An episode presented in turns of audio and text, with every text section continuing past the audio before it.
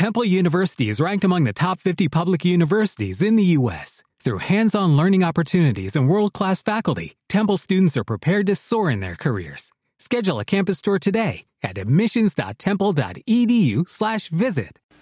Bueno, pues si tu empresa tiene problemas con los clientes, tiene quejas, reclamaciones, problemas de este tipo, claro, seguramente te preguntes cómo puedo solucionarlo, ¿no? Bueno, pues yo mm, al final me he encontrado con estos problemas en mi carrera profesional. Soy Miguel Figuera, experto en negocios y estoy aquí para ayudarte, ¿vale? Bueno, al final, ¿qué es la insatisfacción? Empecemos hablando un poco de esto para que entendamos cuáles son sus causas, ¿no? Al final, la insatisfacción tiene que ver con lo que esperaba recibir el cliente y lo que recibe finalmente el cliente, ¿vale? Estamos hablando de que bueno, tú me prometiste una cosa, me has entregado otra, o yo pensaba que iba a recibir una cosa, acabo recibiendo otra.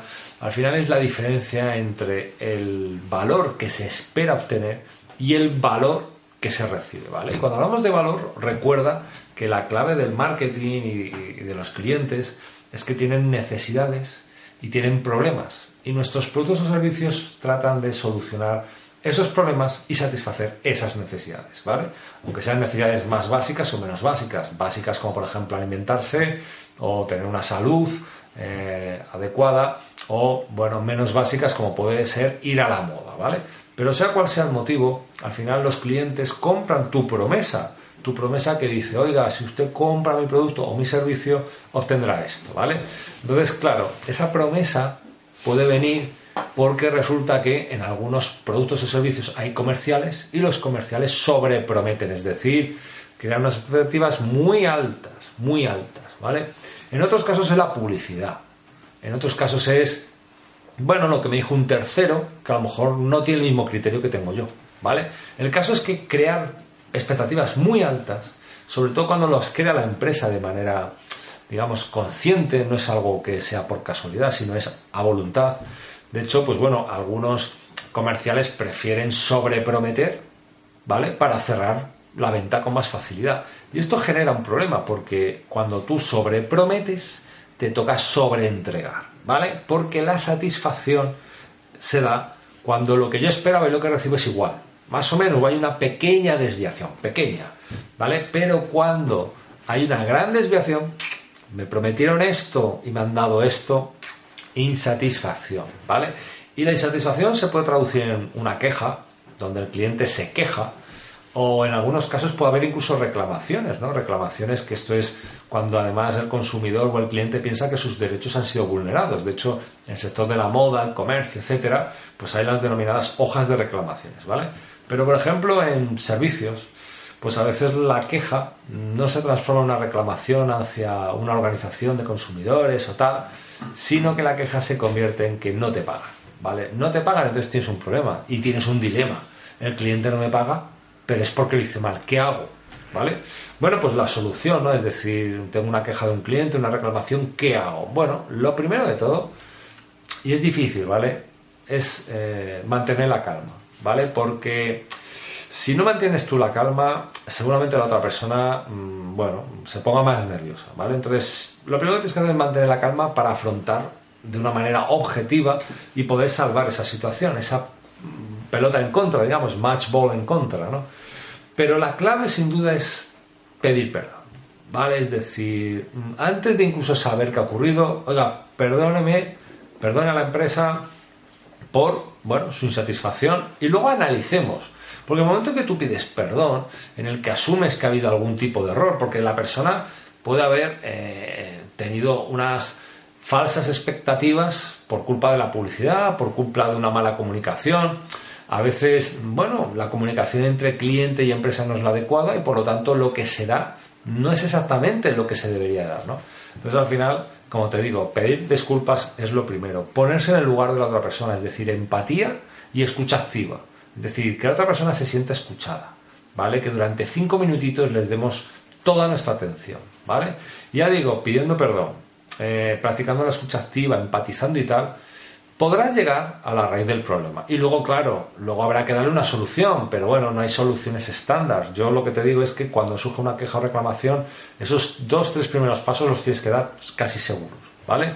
eh, la clave está en que desarrolles un protocolo, un protocolo de actuación, de tal manera que todas las personas implicadas en atención al cliente sepan cómo actuar, porque sin un protocolo es muy complicado, ¿vale? Y al final la gente quiere una solución a su problema. Lo que pasa es que, claro, la solución hay que saber darla, es decir, tú no puedes prometer una solución solo para quitarte la queja temporalmente, porque luego vendrá amplificada, ¿vale? Entonces, al final ya digo, si puedes dar una solución, bueno, intenta no pillarte los dedos con los plazos, con lo que realmente le vas a obtener, etcétera. O sea, cuidado con esto, ¿vale? Porque ya digo, podría convertirse en algo muy peligroso. Y de todas formas, piensa que las quejas y las reclamaciones son oportunidades que te dan los clientes de mejorar. Tienes que mirarlo así, ¿vale? Y el problema es que hay clientes y clientes, ¿vale? Es decir, hay clientes que, aunque estén insatisfechos, no se quejan. Estos son los más peligrosos, porque estos poco a poco se irán y encima hablarán mal de ti, quizás, eh, y hay otros que sí que se quejan y estos, bueno, pues por lo menos nos dan esa oportunidad. Normalmente se quejan más aquellos que tenían más compromiso con la empresa. Oye, es que cómo me has fallado yo que llevo siendo cliente de toda la vida, ¿no? Y luego, sin embargo, hay clientes que son infieles, es decir, que llevaban poco tiempo en la empresa a lo mejor, pero que se piensan que quejándose van a obtener algo a cambio. Cuidado con estos, ¿vale? Diferencialos muy bien de los primeros porque los primeros eran buenos clientes y gente implicada, y en cambio los segundos son oportunistas. Intentan sacarte algo gratis, ¿vale? Y se aprovechan cualquier excusa para plantear la queja y manipularte o chantajearte, ¿vale? O sea, diferenciemos bien estas dos cosas, ¿vale? Pero como te decía, tener un protocolo, eh, no sobrevender, porque entonces habrá que sobreentregar, ¿vale? Y olvídate, de verdad, si lo has escuchado alguna vez, olvídate del famoso efecto wow. El efecto wow, que es cuando tú prometes esto y das mucho más.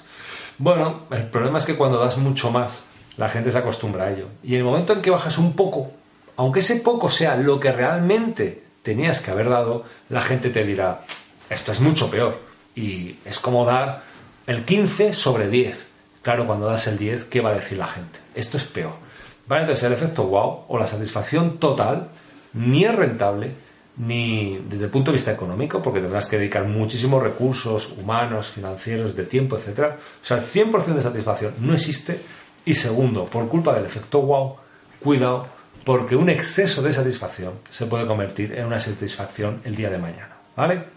Bueno, pues si te ha gustado el vídeo, compártelo, comenta si tienes cualquier duda y suscríbete a mi canal para conseguir más consejos como este. Hasta pronto. ¿Necesitas ayuda? En O'Reilly Auto Parts te ayudamos. ¿Necesitas algún consejo? Te aconsejamos. Nuestros profesionales en autopartes están siempre disponibles para ayudarte a encontrar lo que necesites. Excelente servicio al cliente es solo una de las ventajas que ofrece O'Reilly Auto Parts. Los profesionales en autopartes. Oh, oh, oh,